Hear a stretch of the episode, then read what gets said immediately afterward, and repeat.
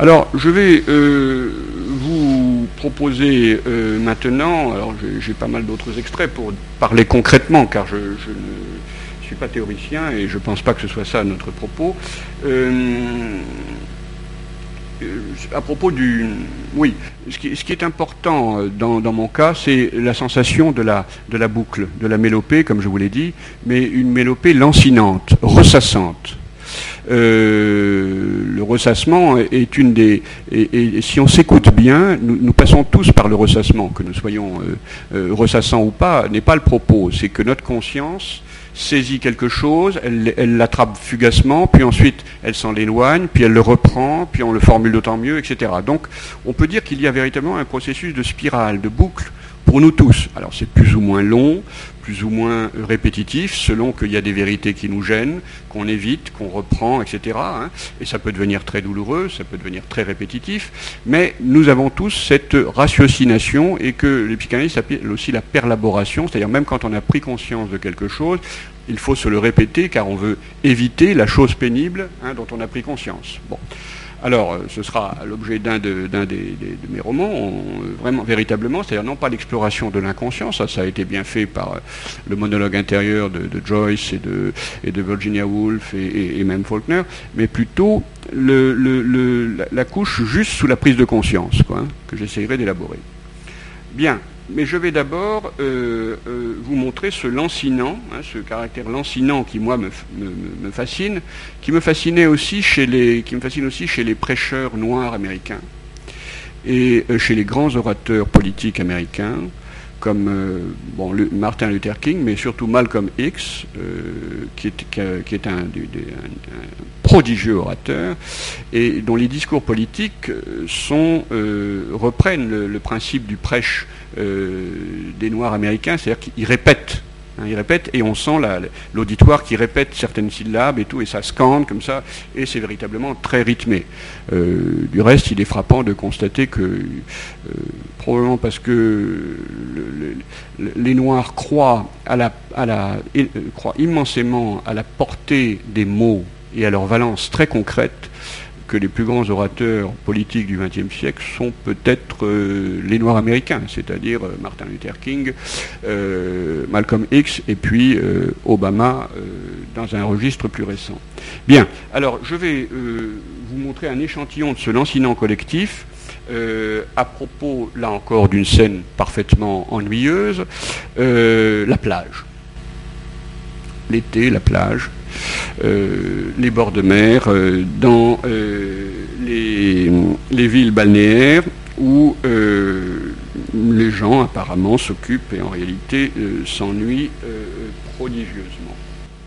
C'est dans le jour où le ciel s'en va. Les gens, pour la plupart, quittaient la plage comme tous les soirs à cette heure-là, la quittaient pour la promenade d'avant-dîner, la même qu'après. Il y avait de quoi il y avait le port. Quand je m'arrête, c'est qu'il y a les points. Quand je continue, c'est que la phrase est par virgule. Il y avait de quoi Il y avait le port de plaisance. Avec les mâts qui tout l'été balancent au gré des coques de plaisance. Sur fond d'immeubles d'été.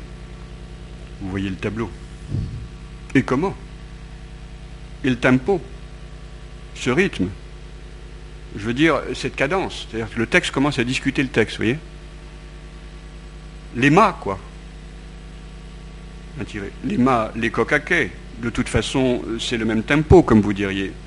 De toute façon, il n'y avait pas que ça. Ah, dans ce cas. Vous voyez, le texte vraiment est en train de générer sa propre description.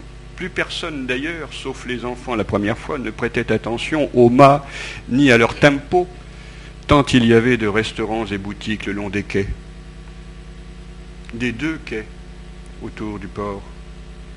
Un seul quai en fait, mais en U si vous voulez. Bref, le quai. Et encore, s'il n'y avait eu que là, mais non. Dans les ruelles aussi, ce n'était qu'échoppes et guinguettes, pour ne pas dire boutiques et restaurants. Et comme il y avait pas mal de ruelles pour donner sur le port, il y avait de quoi, largement, de quoi s'arrêter en short devant les menus aux terrasses affichées et discuter menus. De façon très ouverte, comme ça, on était très libre, on pouvait tout à fait comparer en short, euh, commenter les prix, les, suppléments, les salades, frites surgelées ou pas, c'était une question. Entre parenthèses, c'en est une, il faut dire, fin de parenthèse. Dessert compris, peut-être pas, mais le décor est pas mal. Tu crois? Je t'assure, regarde. Et dedans, en effet, étaient les premiers attablés, en sandales sous la table et en polo dessus, entre parenthèses, derrière baie vitrée, tout ça, bien sûr, fin de. Ils ne, mangeaient, ne mangeaient pas déjà les attablés, pas déjà. Ils n'en étaient qu'à lire le menu, mais ils le lisaient à l'intérieur, eux, tranquillement assis. Ils avaient une place, eux. Entre parenthèses, le rapport entre eux et nous. Vieille histoire. Toute l'histoire même humaine dirait-on, si l'on osait. Bon, fin de parenthèse. Puisque c'est comme ça, allons voir à côté. Ah là là, quoi? Non, rien. Si, il y a quelque chose, puisque ah là là, c'est pas ça, mais, mais quoi?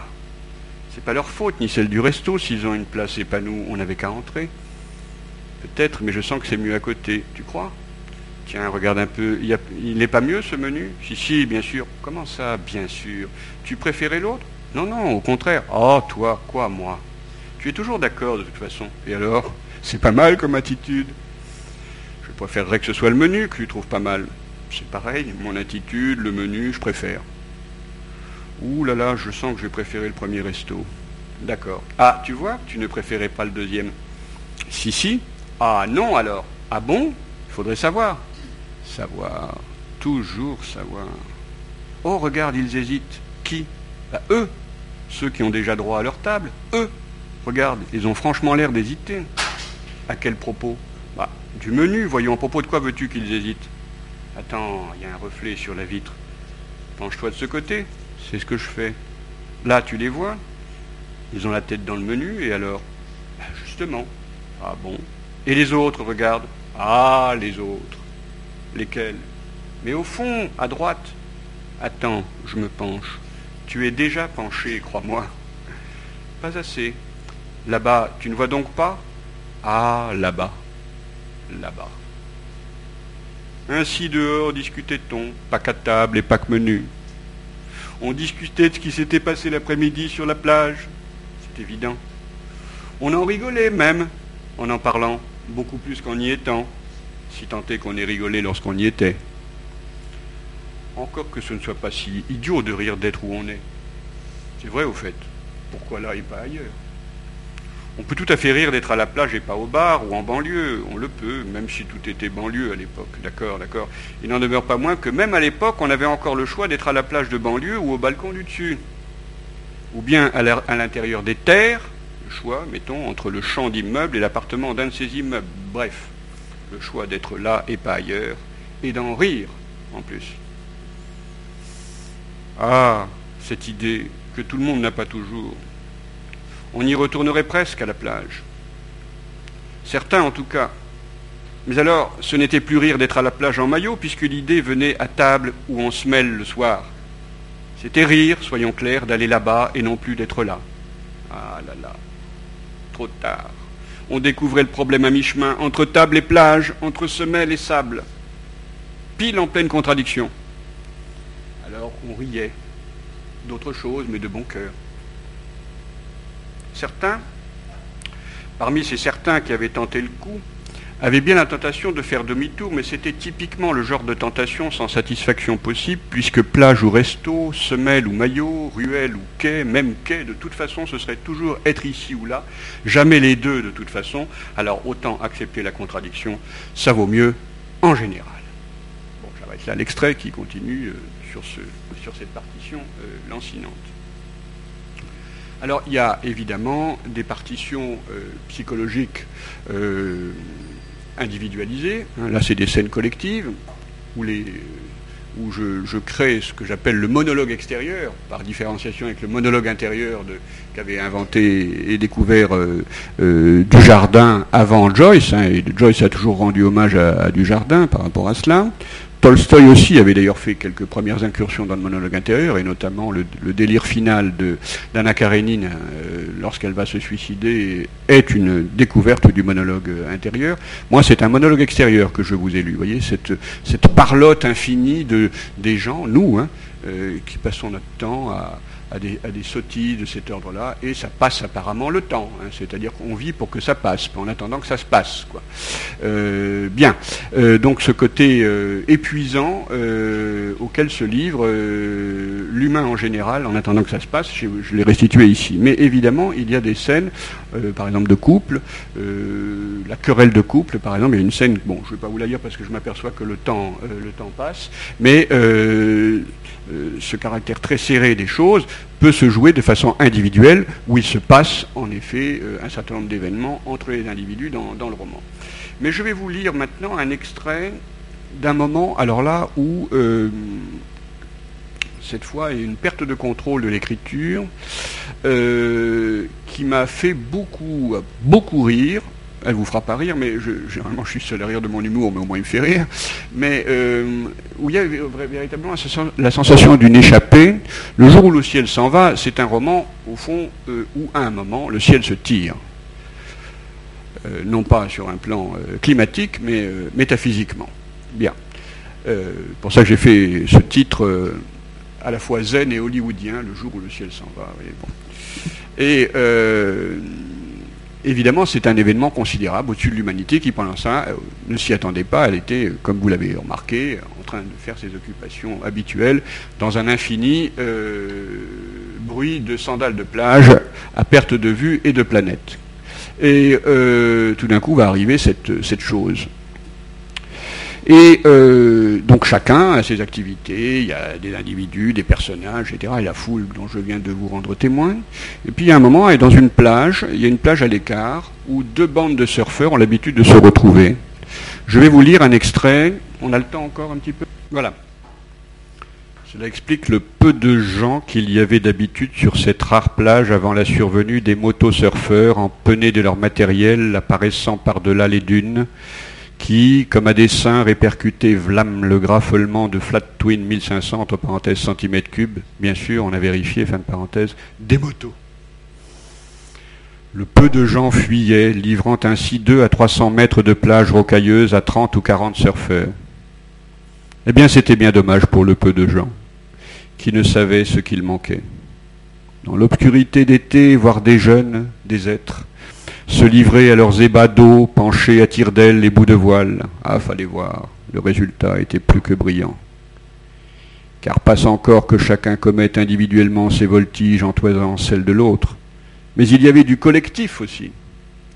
Venait l'heure des collectives figures, d'autant plus brillantes qu'elles n'étaient pas concertées, pas préparées, dans une vraie improvisation free, qu'on en venait à se frôler d'abord en se doublant, puis se dédoublant, puis se fonçant de face, façon tournoi, d'où le, courtois n'était exclu puisqu'il y avait des filles, les surfeuses en étant, et comment, et autres planchistes, et autres planchistes, et pas spectatrices du tout, c'est dire l'enjeu, il était de taille, à pourpoint tendu, c'est bien simple.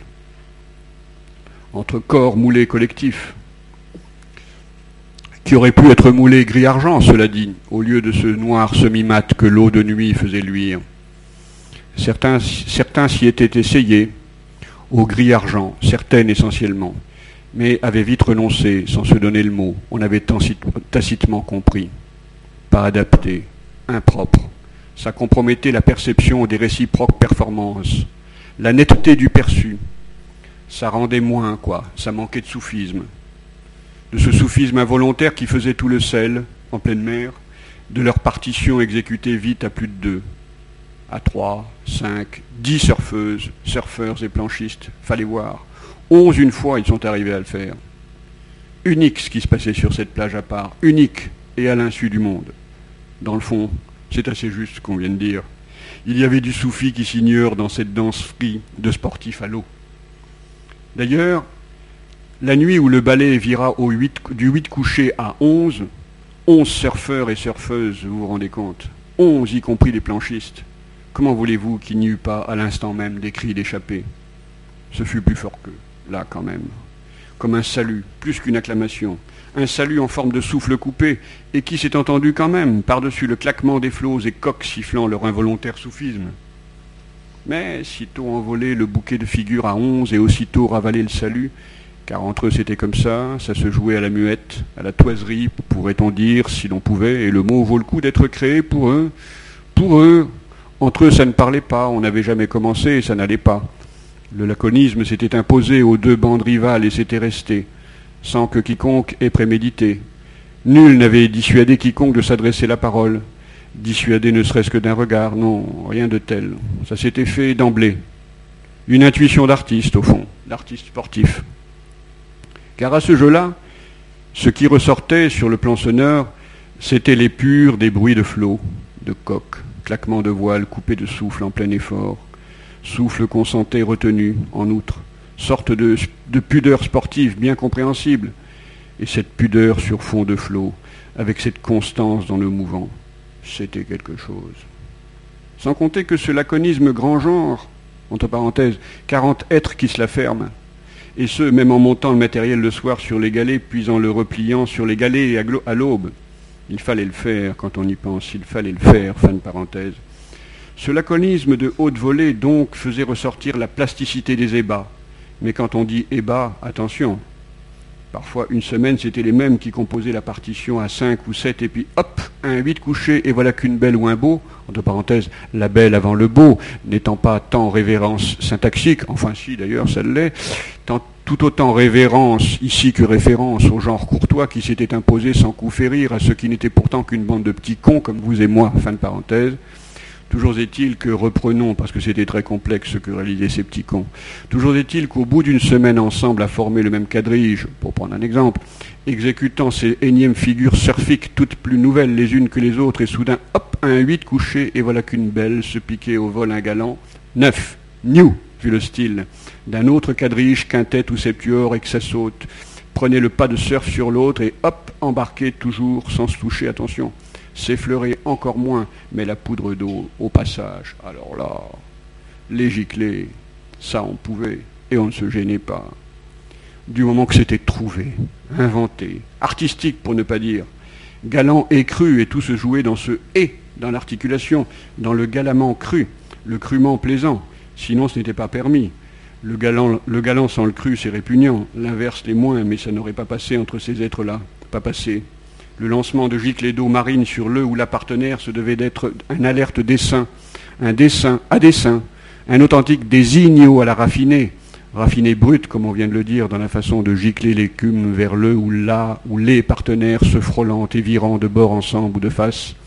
Fallait voir. On l'a déjà dit, mais ce n'est pas une raison. Bon, j'arrête là. Hein, pour vous laisser peut-être euh, la parole, mais j'arrête le vol des surfeurs en plein vol et en plein flot comme euh, il n'y a pas de cours à 10 heures dans l'amphi, on peut peut-être ah prendre 5 minutes. Euh, enfin, je sais ah que vous avez plein d'autres choses à faire. Mais, en plein mais, voilà. mais je voulais vous laisser la parole parce que je vous ai livré les choses euh, de l'intérieur, mais évidemment, vous avez besoin d'éclaircissement sûrement. Moi, j'aurais une question sur le, rôle du titre et le travail sur le titre. Oui. Il se trouve qu'en ce moment, avec les étudiants, on travaille sur des films, justement. Sur des films, euh, qui, seront, qui seront présentés jeudi autour d'une thématique. Vous avez montré un film sur l'enfermement. Nous, cette, cette, année, on fait des films sur la richesse. Film de trois minutes sur la richesse. Et je me suis rendu compte, en travaillant avec les étudiants, ah. qu'un film pouvait changer profondément en fonction d'un titre. Le ah même film peut devenir très différent avec un titre différent. Et c'est une question que je voulais vous poser. Oui, oui. Oui, et ce que vous dites, il y a un exemple très frappant par rapport à ça, très emblématique de la façon dont un titre peut changer ce que l'on entend, ce qu'on lit ou ce qu'on perçoit. Euh, c'est l'exemple des, tableaux de Magritte. On fait l'expérience des tableaux de Magritte si on ne regarde pas le titre, si on ne le connaît pas ou si on l'a oublié. On regarde le tableau et ensuite on regarde le titre. Les titres de Magritte sont complètement décalés par rapport à l'image. Puis ensuite, le regard se reporte sur la même image qu'on vient de voir auparavant, et on ne la voit plus du tout de la même façon. C'est extraordinaire. Euh, donc ça, c'est en effet, vous avez raison, c'est fondamental. Alors, euh, je vous réponds clairement que euh, le titre donne bel et bien pour moi le là. De même que je vous ai lu et montré en lisant, essayé de vous montrer comment ça se passait dans la tête, puisque c'était l'objet de la, conférence, c'est-à-dire la force d'impulsion l'influx que donnait une amorce de page, une amorce de paragraphe, une amorce de phrase, au point d'ailleurs que la phrase ne s'arrête que quand cet influx euh, est épuisé, eh bien le titre c'est vrai pour l'ensemble du livre. Et euh, là par exemple, euh, là par exemple... Ah oui, là c'est des travaux qui ont lieu à côté. Oui, c'est pas grave, c'est le dentiste. Bien, alors là c'est par exemple celui-là, celui-ci, cette rue, euh, c'est pas, euh, enfin, pour moi, ça a été euh, vraiment un point de départ. Je peux vous répondre précisément à, la question que vous posez, au sens où, comme vous l'avez compris, hein, je n'ai sélectionné que cela, faut dire. Rassurez-vous, mes, mes, livres ne sont pas que à fleur de banal, mais c'est vrai que pour moi, il n'y a rien de banal au monde. Tout dépend de notre regard. C'est une évidence ce que je dis. Mais nous, malheureusement, comme nous sommes pris par l'habitude, finalement, l'habitude crée des œillères et nous ne voyons plus. Nous n'avons guère vu le chemin pour venir ici. Nous ne l'avons vu que de façon utilitaire, pour nous diriger, pour ne pas nous faire nous écraser, pour ne pas nous faire écraser, mais nous n'avons pas vraiment vu les lieux. Euh, mais par contre, si tout d'un coup on sort de cette vocation utilitaire à laquelle nous oblige la vie quotidienne, à ce moment-là, on voit les choses, on voit les êtres, on perçoit, on entend beaucoup mieux. Euh, ça s'appelle la disponibilité poétique. D'ailleurs, c'est une forme d'éveil que l'on peut pratiquer euh, le plus largement possible et qui s'appellerait peut-être être en vie.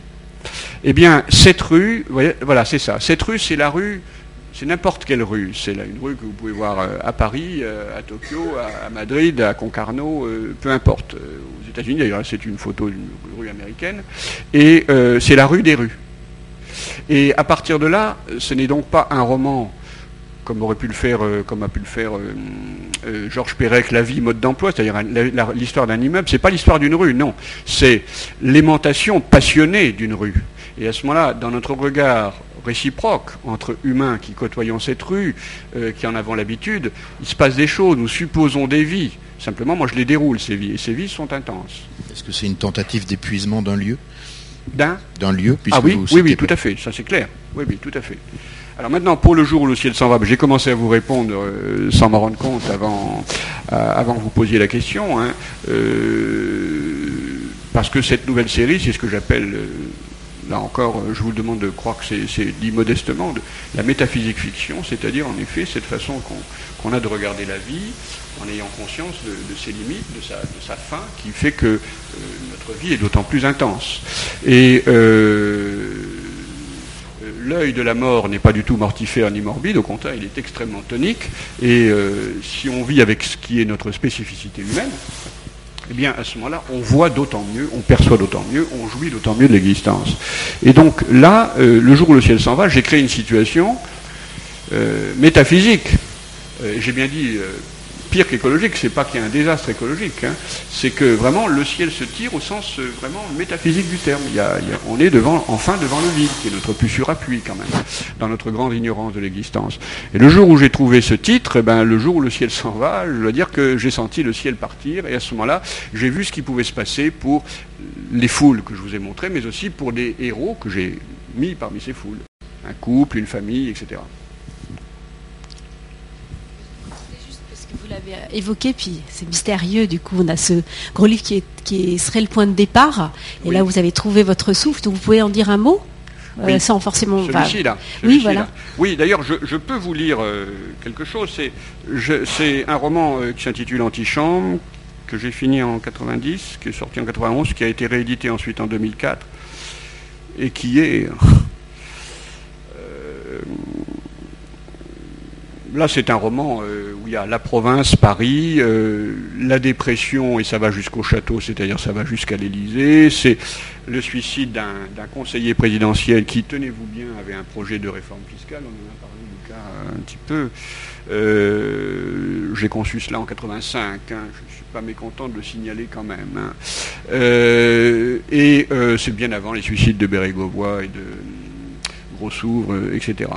et euh, euh,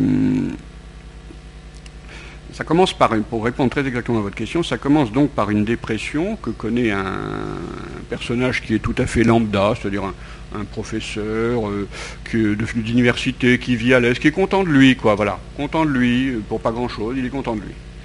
Et puis tout d'un coup, il a une dépression qui lui tombe dessus. C'est-à-dire le choc ne peut pas lui venir de l'extérieur parce que c'est quelqu'un qui ne s'expose pas, il est, marié, enfant et tout. Euh, hein, c'est quelqu'un qui a toujours vécu de façon la plus confortable possible. Et tout d'un coup, de l'intérieur, il y a quelque chose qui lui tombe dessus. Et en fait, c'est quand même le rappel de ce qu'il a été autrefois dans la période révolutionnaire de la fin des années, enfin, du début des années 70, etc. Cette jeunesse qui, dans l'histoire du monde, a été probablement la jeunesse qui a le plus dit non à tout. Hein. Et euh, j'ai, j'allais dire sans le vouloir, euh, retrouvé le langage de la dépression. Et euh, là, je crois, alors là, l'auteur euh, n'est pas intéressant, je veux dire, ni, moi pour vous, ni moi pour moi-même, on s'en moque, ce qui compte, c'est les livres. Mais c'est vrai que j'ai probablement rejoint quelque chose en moi, c'est-à-dire trouver la force dans la faiblesse. Hein, parce que vivre vaut le détour, mais enfin bon, c'est pas toujours donné, quoi. Alors, euh, j'ai eu cette sensation de, assez émerveillante, paradoxalement, de, trouver par l'épuisement, de trouver la force par l'épuisement de vivre. Alors, je peux vous lire un extrait, mais je ne sais pas si nous avons le temps. Ça, commence, ça commence d'ailleurs. Euh,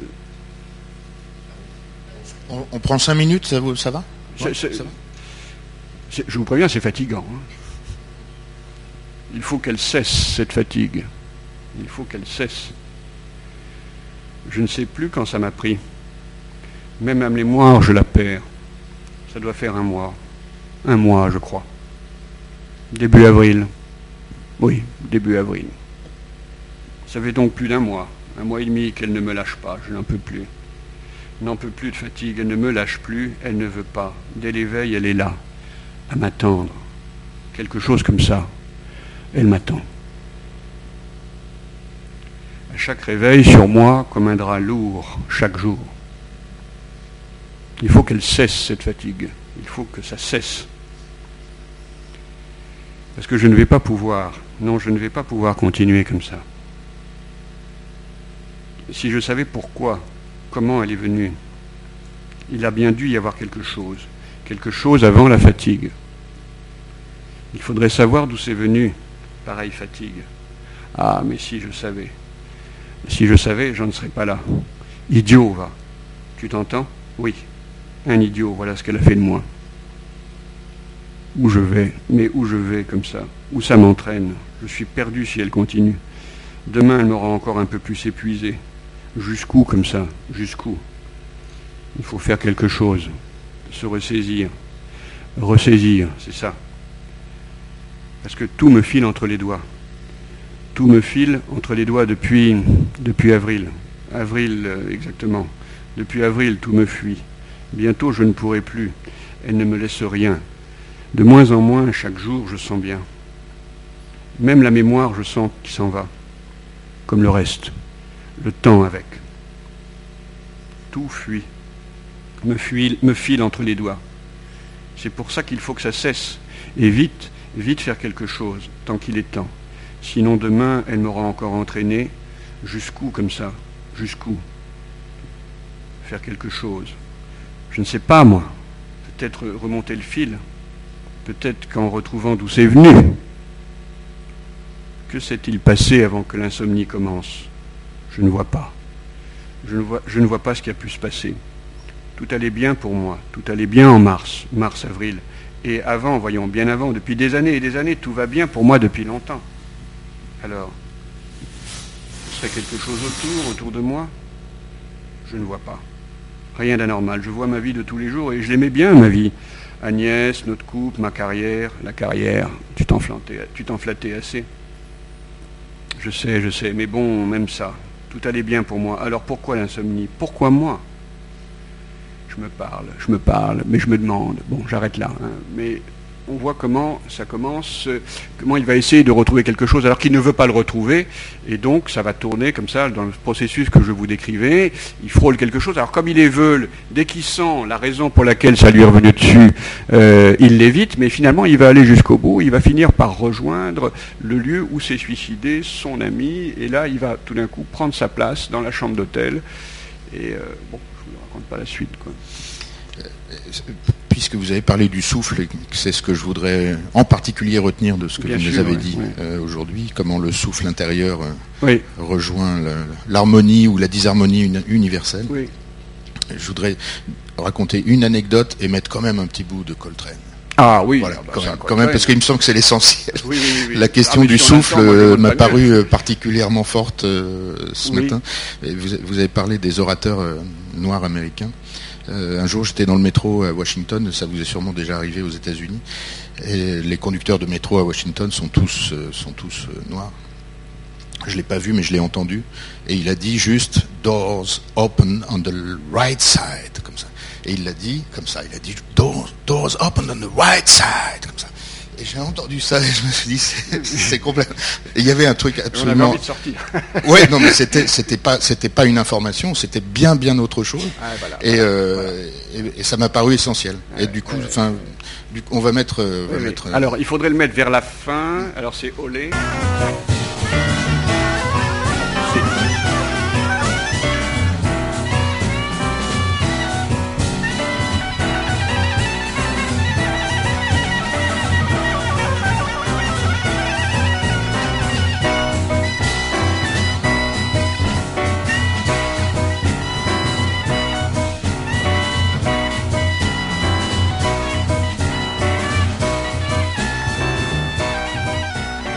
Mardi prochain, Jean-Jacques Hertz viendra parler du sacre du printemps et Jean-Philippe Demecq reviendra mardi 4 juin pour parler du testament de Kafka. Et il viendra l'année prochaine, mais vous ne serez plus là, pour parler de Ruiz-Del. Mais vous pourrez revenir, parce qu'il faut que on a quand même de la place dans, dans, l'amphi. Euh, merci, merci beaucoup. Merci beaucoup. Merci. Hein. merci. merci.